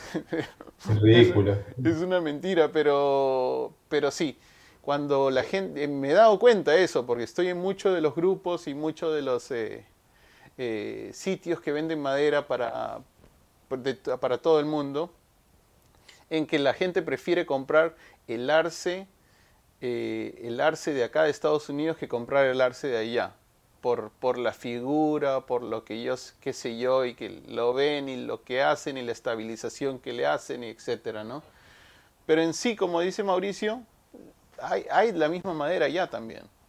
Eh, no, no hay, y aparte hay, que usar lo que, lo que crece donde uno vive, a no ser que sean importadas, pero ya no para tornería, como los pinos, todo eso que viene de Estados Unidos, que son buenísimos. Exacto, y también Taller Pinocho nos pregunta, dice, me hace gracia que en los foros, por ejemplo, escribe uno que se inicia y escribe, hola, soy de tal país y quiero hacer mates, ¿con qué madera lo hago? Dice.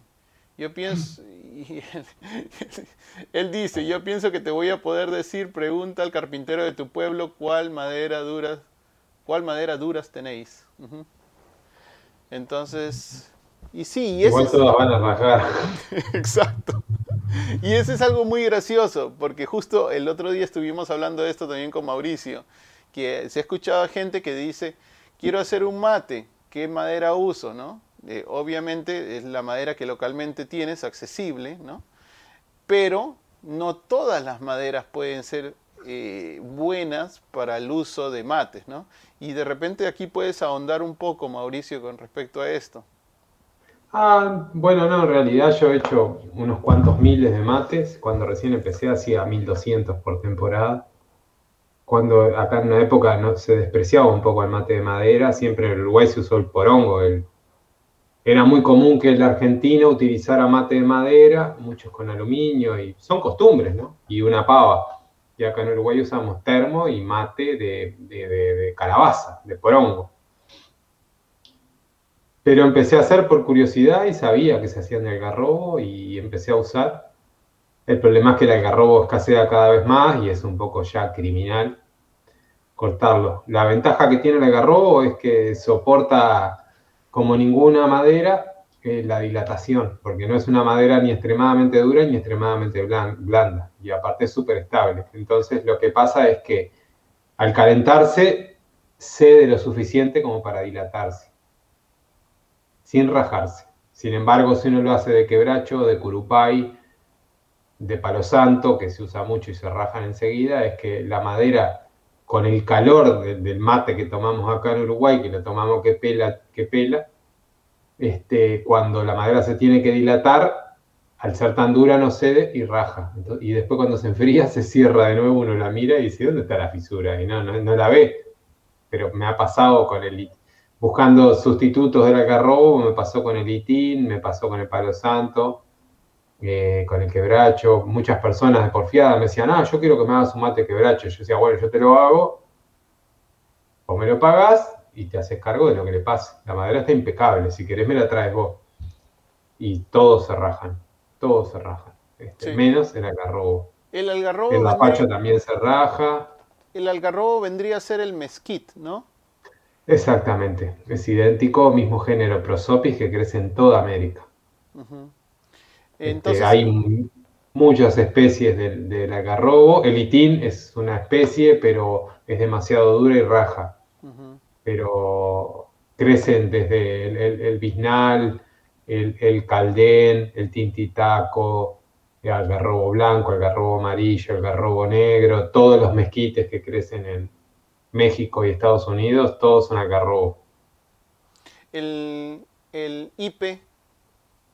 No, IP no es un algarrobo, el IP es el lapacho, la bebulla. Claro, eh, pero ese no, una, Una No va para mates. Raja. Raja, siempre. Sí. mucha gente pensaría. A veces se usaba tradicionalmente también la madera de naranjo y no raja, anda lindo, pero al ser clarito como que se ensucia rápido. Sin embargo, el algarrobo, este mate tiene 20 años. Miren lo que es. El único lustre que tiene es el uso. Sí. Eh, sí, mucha, mucha gente piensa que cualquier madera que pueda ser impermeable al agua o que esté, sea buena para, para el agua, el exterior, podría funcionar. Y si tomamos mate frío, sí, seguro. para el tereré va. Sí, sí, sí, es verdad. Ahora. Pero eso es lo importante, que tiene que no, no mearse, que le decimos nosotros. O sea, acá un mate cuando pierde se dice que se, se mea. Sí. Y que soporte la hidratación. Entonces, las maderas duras, blandas digo, no rajan, pero se mean por abajo. Exacto. Es, eso tiene que ver con la, con la, la anatomía, la anatomía medular de la madera, ¿no? Los vasos. Los, vasos conductores. Claro, los vasos conductores. Porque mira, también hablamos, eh, nos ponemos a hablar de eso y nos ponemos a pensar de, bueno, el, roble francés, el roble blanco francés, ¿no? Que usan para los toneles de, vino. Se toman los litros de vino las primeras veces que lo llenan. Sí, ¿no? Sí.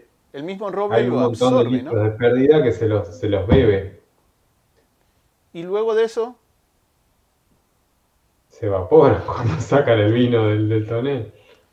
Sí, pero, pero no se raja, no pierde, no, no nada. Se raja, Aparte no, te olvides que en el tonel se usa madera verde, curvada con vapor y calor, y las tablas del piso corren en el otro sentido. No es como un mate que lo haces todo de testa. Claro, claro. Sí, sí, sí, sí, sí, sí. Pero es interesante que no se, que no se abran. A eso es lo que me parece interesante. No, pero eso, ese es el oficio del tonelero. Lo hacen tan bien, tan ajustado. Que esa es la sabiduría del tonelero. Lleva muchas etapas, es un, gran oficio. Sí. Nos, nos pregunta Carlos eh, Marcelo Kraus, nos dice, muchos piensan que pueden ganar unos un dinero con el torno y no están así. Lleva tiempo hacer bien las cosas. Eh, tú tienes, tu, oficio es tornería al 100%, eh, quizás puedas ahondar en esto. Sí, bueno, lo que pasa es que muchas personas se creen que es facilísimo, se creen que es poner la pieza en el torno y ah, la agarra, la pone en la máquina y la rasquetea ahí con una herramienta y sale. Y después lo soluciona con lija. Y cuando se encuentra con la realidad es otra. Igual conviene separar lo que es la tornería de producción con la tornería artística, ¿no? Que igual, aunque sea de producción, interviene mucho nuestro, nuestro, nuestra noción de las proporciones, las curvas. Eh, uno se obsesiona con ciertas curvas y con ciertas formas. Si uno ve la, la carrera de un tornero a lo largo de su vida, las formas se repiten, pero uno las va perfeccionando. Es una combinación de curvas rectas, que hace que una pieza se la vea perfecta en un momento y después uno la mide y diga, no, es horrible. Pero ganarse la vida realmente no, no es tan fácil. Hay que encontrar artículos que se identifiquen con uno, hay que crear un estilo que sea identificable con el tornero. Hay que venderlo. Este, porque no es hacer todas las piezas que podamos y después, ¿qué hacemos? Que las guardamos y cuando las tenemos todas guardadas, ¿qué hacemos? Este, hay que poder después comprar herramientas, comprar insumos, comprar, pagar aportes. Este, realmente mucha gente cree que es fácil y de hecho eh, tengo algunas pistas de por qué creen eso o porque muchas veces es porque no entienden. Este, el otro día un cliente me dice, ah, yo le explico a todo el mundo cómo los trabajos que vos haces y cuando ven los videos de cómo lo haces quedan este, asombrados. Le digo, ¿pero y por qué? Y claro, en la mente de uno, uno es tornero, sabe lo que es un tornero, está acostumbrado a relacionarse con torneros, dice, pero la gente se piensa que vos pones la madera en una máquina, apretás un botón y, lo hace. Y sí, últimamente... nada más lejos de la realidad, o sea, no tiene idea lo que es, no sé, hacer un ajedrez que uno hace una por una cada pieza, selecciona uno por uno el pedazo de madera, muchas veces de madera que no existen en el mercado, que lo trocea, lo sella, espera 3, 4 años para terminarlo. Este, pero bueno, hay que encontrarle la vuelta. Básicamente, para mí una clave es tener siempre algún objeto de producción que lo caracterice a uno y, y, tratar de hacer de esos cantidad y después si uno vende las piezas más artísticas, mejor y lo toma como un bonus, pero mantenerse principalmente mientras no puede porque no todo el mundo tiene la suerte de vender exclusivamente piezas artísticas, ni menos a precios muy elevados, como puede ser el caso de personas que uno cuenta con los dedos de la mano en, Norteamérica, por ejemplo. Hablamos de personas como William Hunter que vende piezas por 120 mil dólares, que no es el caso nuestro. Y tampoco creo que haya que ir a la producción brutal de trabajos terminados con lija 36 porque primero que estamos tirando bajo el edificio, despreciando el material y no estamos este, valorizando nuestro trabajo. Creo que un trabajo mejor terminado lo podemos cobrar un poco más. Y la persona que lo tenga lo va a disfrutar más. Yo entiendo, capaz que hay gente que precisa un mate y no puede pagar uno un poco más caro. Claro. Pero uno tiene que saber que se va a quedar toda la vida en eso, porque siempre va a haber alguien que va lo va a hacer más rápido que uno. Y pasamos al, al tema de, eh, bueno, yo creo que los tiempos que estamos viviendo hoy en día es lo quieren todo para ayer. Entonces es el, es el, es el tiempo en el que... El esperar. Exacto, que quieren que ya esté listo, que ya se vea lo mejor posible, que quieren un producto final lo más antes posible y, o sea, y, y, el tornero en sí quiere ya terminar esa pieza. O sea, quiere que esa pieza... Pero todo tiene un proceso. Exacto. En, los materiales naturales. Lo que pasa con mucha gente que aprende que después de, cuando empiezan a ver todo lo que les va a llevar a aprender, ah, no, claro, tenían una idea de, haber visto un videito rápido en Instagram, en YouTube, de alguien rasqueteando ahí con una CC Wood rasqueteando lápices de colores con resina, todo, dicen, pa, qué papa que lo pones a girar y le das el contorno ahí con la, con la herramienta esa de carburo y ya está pronto, lija, pasta de pulir. Claro, cuando se encuentran con la realidad. Ay, tatita. Ojo, muchas personas que han experimentado y cuando aprenden a sacar virutas quedan fascinados. Sí. Sí, sí. Este, pero bueno, uno enseña bien, después cada uno ve para dónde arranca. Sí, y, sí, y todo es un proceso. O sea, el, trabajo con la madera es, viene de un material vivo, que, estuvo vivo y que ahora está muerto, pero que, que absorbe, que absorbe agua y se mueve. Pero no es estático. Exacto, no es estático, no es estático. Entonces, esa diferencia de cualquier otro material, este, este puede hacer cosas que si, si uno no sabe qué es lo que está haciendo y si uno no sabe qué material está trabajando, este puede causarle muchos cambios. Eh, hoy en día, como decía también ahí en, eh, más adelante Taller Pinocho, decía que hoy en día la gente viene, hace las mesas, eh, mesas grandes y de repente les pone resina y todo eso, ¿no? Y, y cree que ya es un material terminado. Pero están haciendo una resina o están trabajando con resina en una madera que tiene 3 a 4 pulgadas de ancho, que yo dudo que esa madera la haya metido a, una, a un horno secador para que pueda secarse adecuadamente y luego haber sellado la madera para que no se mueva. La Pero habría que estabilizarla la madera para que no se mueva. Claro, ¿y quién va a estabilizar un tablón de 4 pulgadas?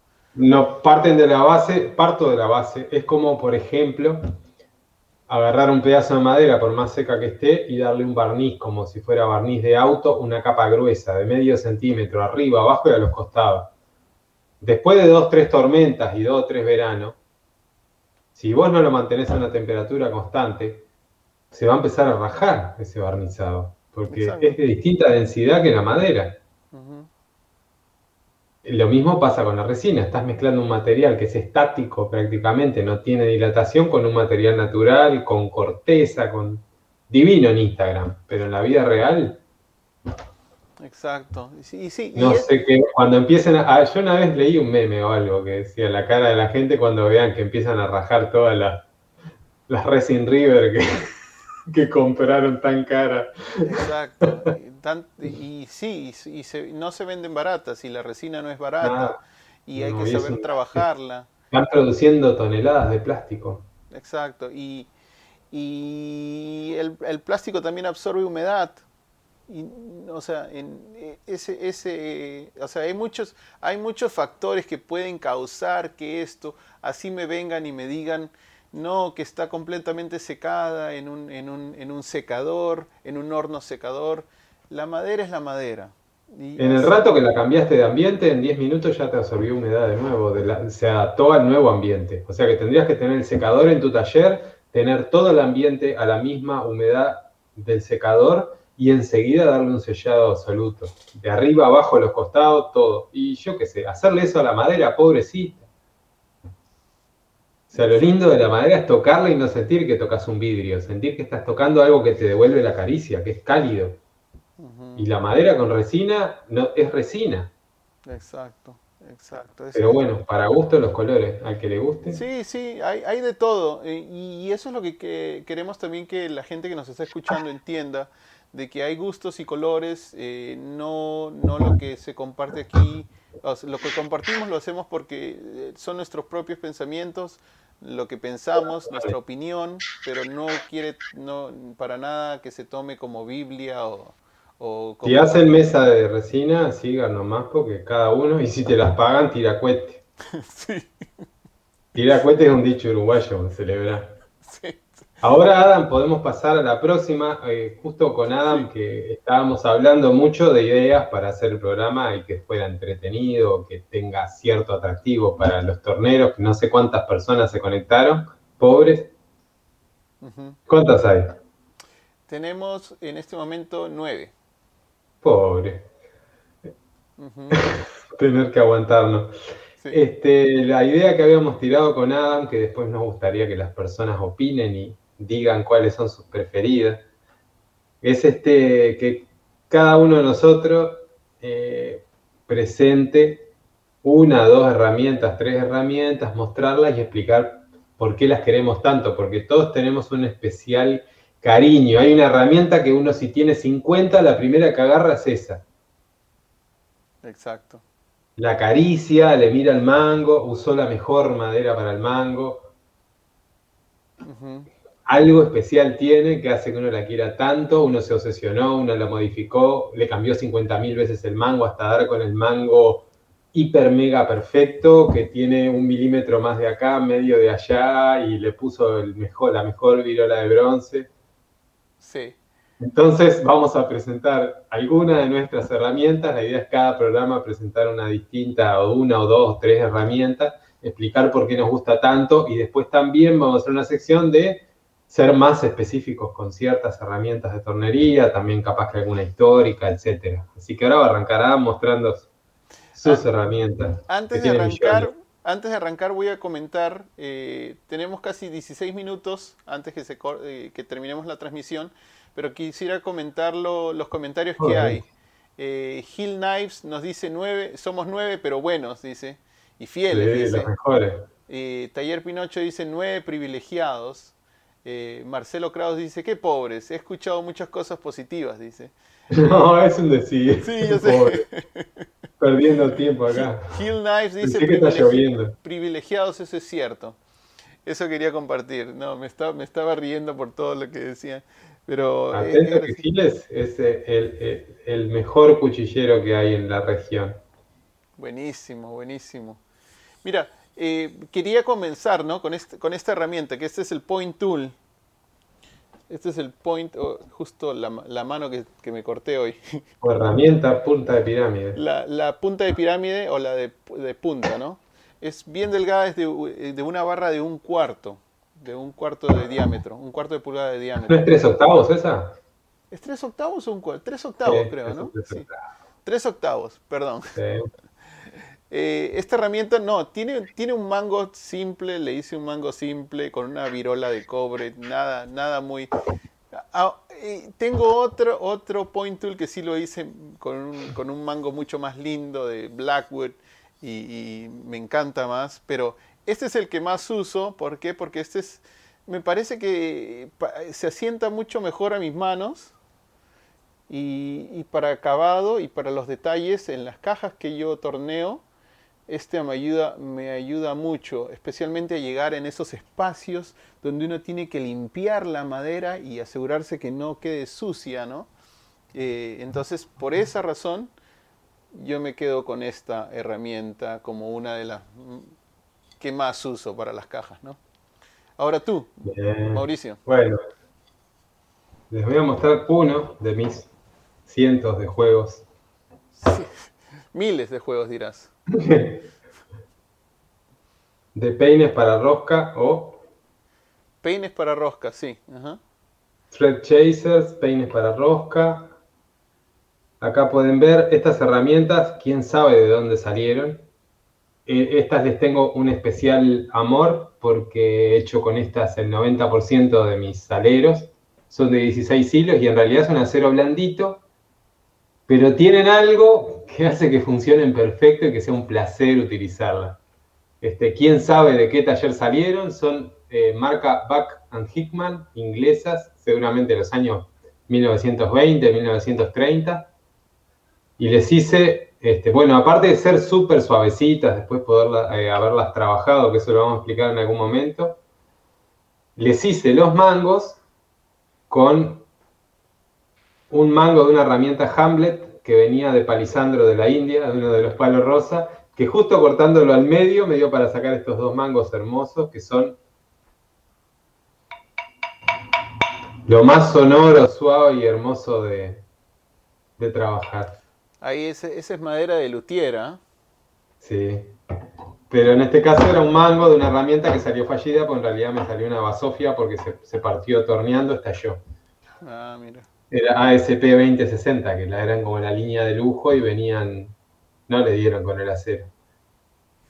Interesante, interesante. Ese es mi back en Hickman. O sea, acá se dan cuenta que la herramienta no tiene que ser lujosa, el lujo se lo hace uno, porque eran dos fierritos oxidados en un taller de Inglaterra. Y con un poco de cariño uno lo convierte en una herramienta que, que- que- que- cuando los otros no quieren, este, estos quieren. Sí, es verdad. El que hace rosca sabe de lo que hablo. Sí, es verdad. Cuando nada quiere, estos son un mimo. Nu- Nunca fallan. Es, es como, No. es como todo. Uno siempre tiene una herramienta que dice, esta, esta no me va a fallar. Y tengo un par, de, un par de cepillos ahí viejitos, los más feos, cepillos los más feos, Mm. que nunca me fallan. Eso es lo que pasa. Uno, uno, uno siempre quiere y se viene y se compra algo nuevo y, y lo usa y de repente no le funciona y uno Sí.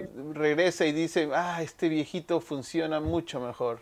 Es que lo nuevo para quedar cómodo requiere mucho uso para que se gaste y quede cómodo. Eso es verdad, eso es verdad, eso es verdad. Taller Pinocho dice, eh, gracias a una demostración de Colenc que le vi y hablaba de la Point Tool y su inventor inglés, le seguí la pista y encontré el nombre que hacía piezas de ajedrez de marfil, es una enciclopedia, le dice. También dice, ¿qué parte, qué partes haces con la Point Tool, Adam?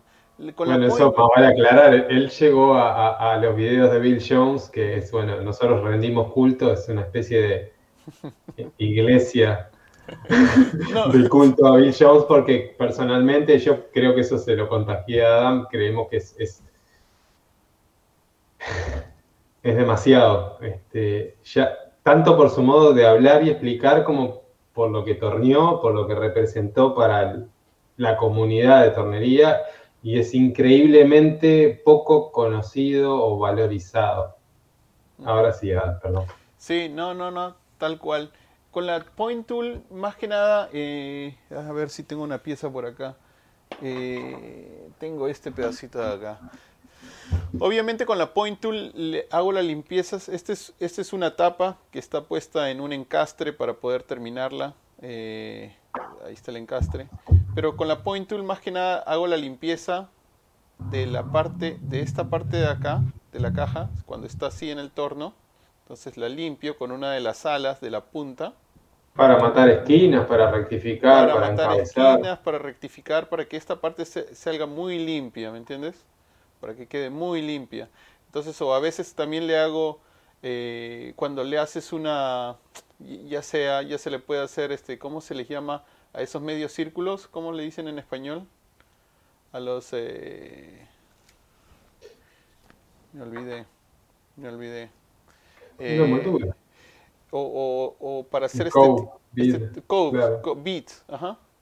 Para hacer este tipo de detalles acá, esta, esta tapa tiene un detalle y acá Es como tiene- si fuera un formón oblicuo, pero para maderas duras. exacto y, y- y las limpia muy lindo, las, las limpia muy lindo donde yo no pueda, donde yo no pueda llegar con el con, con la, la lija, esto las limpia, las deja limpios, limpios, limpios para yo no tener que lijar más. Próxima herramienta. Exacto. La próxima herramienta, mi próxima herramienta que me gusta y que la uso bastante es esta que tiene un, ma- un mango de algarrobo rizado, que fue un obsequio de, de Mauricio a mi persona, pero este es este el, el que sería el apoyo, el, el, el- Apoyo adicional. al- No. apoyo del brazo, del brazo, ¿no? Apoyo del brazo. Apoyo del brazo. Que esta es una de las herramientas que se usaba antiguamente. Se, usaba antiguamente para qué? Para poder, para no tener que mover el apoyo de herramientas dentro en, la cama del torno, ¿no?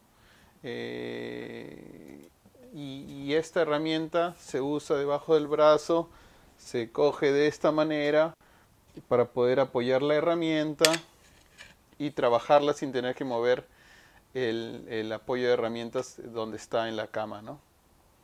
Y, así se trabaja. Y esta es una de mis favoritas. Mauricio, ¿cuál es la tuya? Eh, bueno, ahora les voy a mostrar mis Point Tools, que justamente es producto de una evolución obsesiva. Yo hace muchísimos años que la estoy usando, desde que vi por primera vez las cosas de, Bill. Este, y primero estaba convencido de que este tipo de, point tool era la que más cómodo me resultaba. Yo tuve una evolución en el tema maderas duras y eh, tornería en general, que es darme cuenta que los antiguos tenían razón y no es necesario hacer los mangos largos, como todo el mundo se cree que en tornería los mangos tienen que ser largos, cuando a veces con mangos de 15, 16 centímetros estamos sobrados. Es más, se trabaja mejor. Esta es una Thompson que la, utilizo y la utilicé muchísimo con mango de jacarandá de Bahía. Ahora, con el tiempo, me empecé a dar cuenta de que para trabajar era mucho más cómodo y observando cosas de Bill, de Bill Jones, me di cuenta que era más cómodo tener la varilla más larga y el mango más corto. Entonces di vuelta, conseguí unas varillas de acero suizo,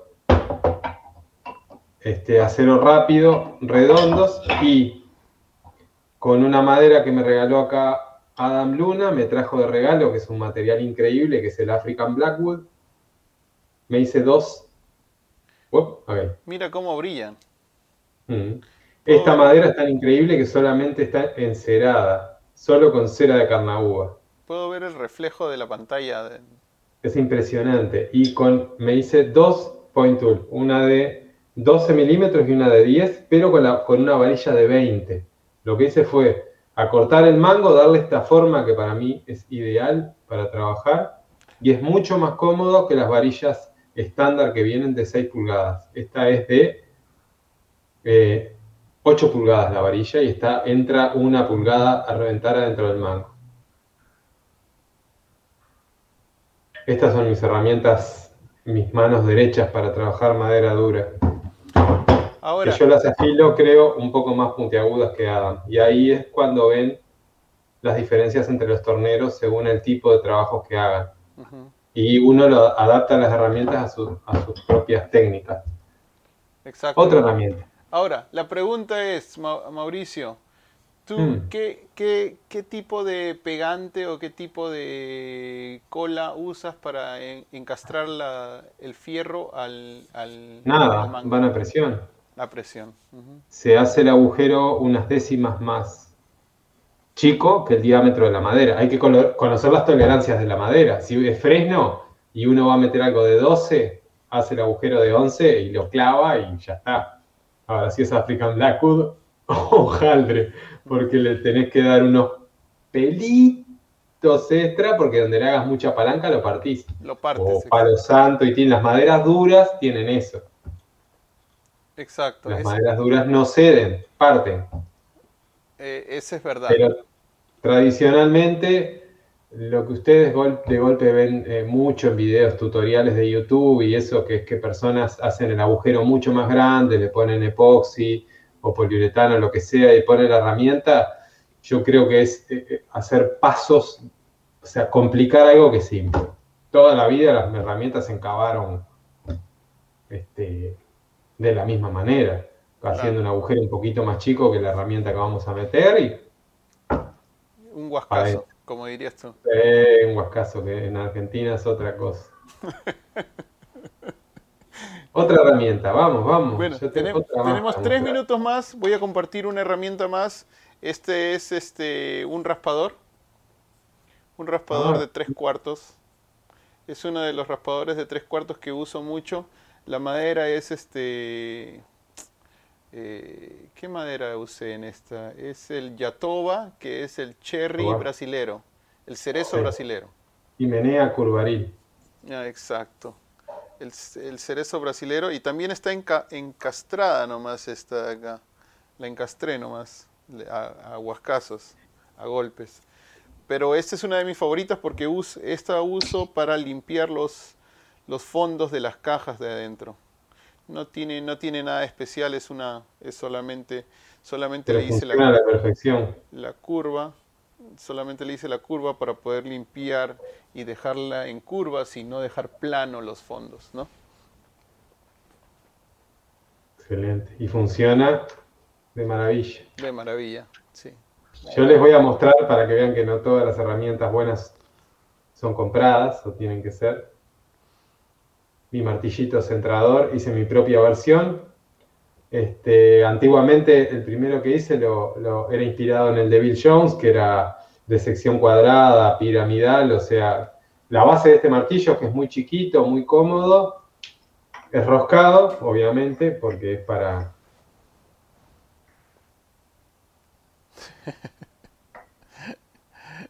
Y es para trabajar con cosas roscadas, el martillo tiene que ser roscado. Sí. Aquí en este, este, este momento Mauricio se está luciendo con su... Tiene la forma, eh, eh, una forma de mayor o menor, porque se usa para sacar cosas que están clavadas a presión y para centrar cuando golpeamos. Entonces la forma esta hace que uno pueda golpear sin que, eh, sin que nos moleste todo lo que hay alrededor.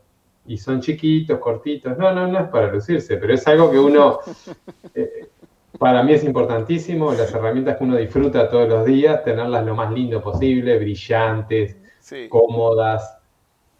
Y es más, si yo hago con el Blackwood que me regaló Adam, eh, un trabajo para un tercero, ese tercero no va a entender nada, va a ver una madera negra y le va a dar lo mismo, pero si me hago un mango para mí lo voy a disfrutar todos los días. Eso es verdad, y eso es verdad, y eso es algo que aprendí de ti también, que hay que usar la madera buena para uno mismo. Exacto. Sí, sí porque es, verdad, hay gente que no aprecia, ve una negra, le, da igual si agarramos un roble y lo teñimos de negro que venderle una, una madera de Blackwood. ¿no? Pedazo de disco de vinilo, como usaba un amigo. Decía, y si para hacer marquetería la gente no se da cuenta si es ébano o disco de vinilo, yo uso disco de vinilo. Exacto, eso es verdad, eso es verdad. Bueno, estamos sobre la hora. Eh, solamente quería terminar agradeciendo al público que se conectó y que compartió con nosotros y queremos, y esa es la idea, de tener esta conversación muy abierta, muy amigal, eh, para compartir entre los dos de la misma manera. Bueno, no es solamente entre los dos, pero con todos ustedes de la misma manera. Como dijo Mauricio, nosotros vamos a hacerla un poco más interactiva, vamos a compartir un poco más con ustedes, vamos a hacer un, tipo de juegos y, ejercicios para que ustedes también se eh, puedan, puedan compartir con nosotros, ¿no? Eh, obviamente preguntas y preguntas de lo que quieran, comentarios, si tienen, quieren hablar de algún tema en particular, este, más que bienvenido. Exacto. Este, porque la idea es compartir lo que uno hace y bueno, sembrar la semilla o, regar la planta ya a esta altura. Exacto, exacto. esa es la idea. Y ahí, antes que nos, nos vayamos, nos preguntan, eh, Hill Knives, ¿cuándo es el próximo? El próximo lo tenemos, si Dios quiere, para el próximo sábado. Vamos, a, hacer, vamos a hacer esto cada sábado. Antes que se corte, Carlos Marcelo Kraus nos dice, bueno, Cintia nos dice primero, gracias por la master, la masterclass, la master charla. Eh, Mauricio, ojo, Mauricio nomás. ¿ah? Yo estoy, yo soy, yo soy un servidor nomás aquí. Eh, no, Marcelo, para. Marcelo Kraus dice, antes que se corte, muchas gracias por compartir tanto conocimiento, un fuerte abrazo a los dos. Por favor, un nos dice, gracias a, vos, a vosotros por vuestra generosidad. No, gracias Qué divertido que nos escuchen de tan lejos. No, no, no, sí, está... Eh, eh, como les dije, es, un, es algo que Mauricio quería hacer y lo estamos plasmando finalmente. Y la idea es compartir, como él ya lo dijo, ¿no? compartir el conocimiento, y escuchar de ustedes y tratar de ayudarlos eh, en lo que se pueda, ¿no? Gracias a todos. Hasta luego, estén bien. Chao.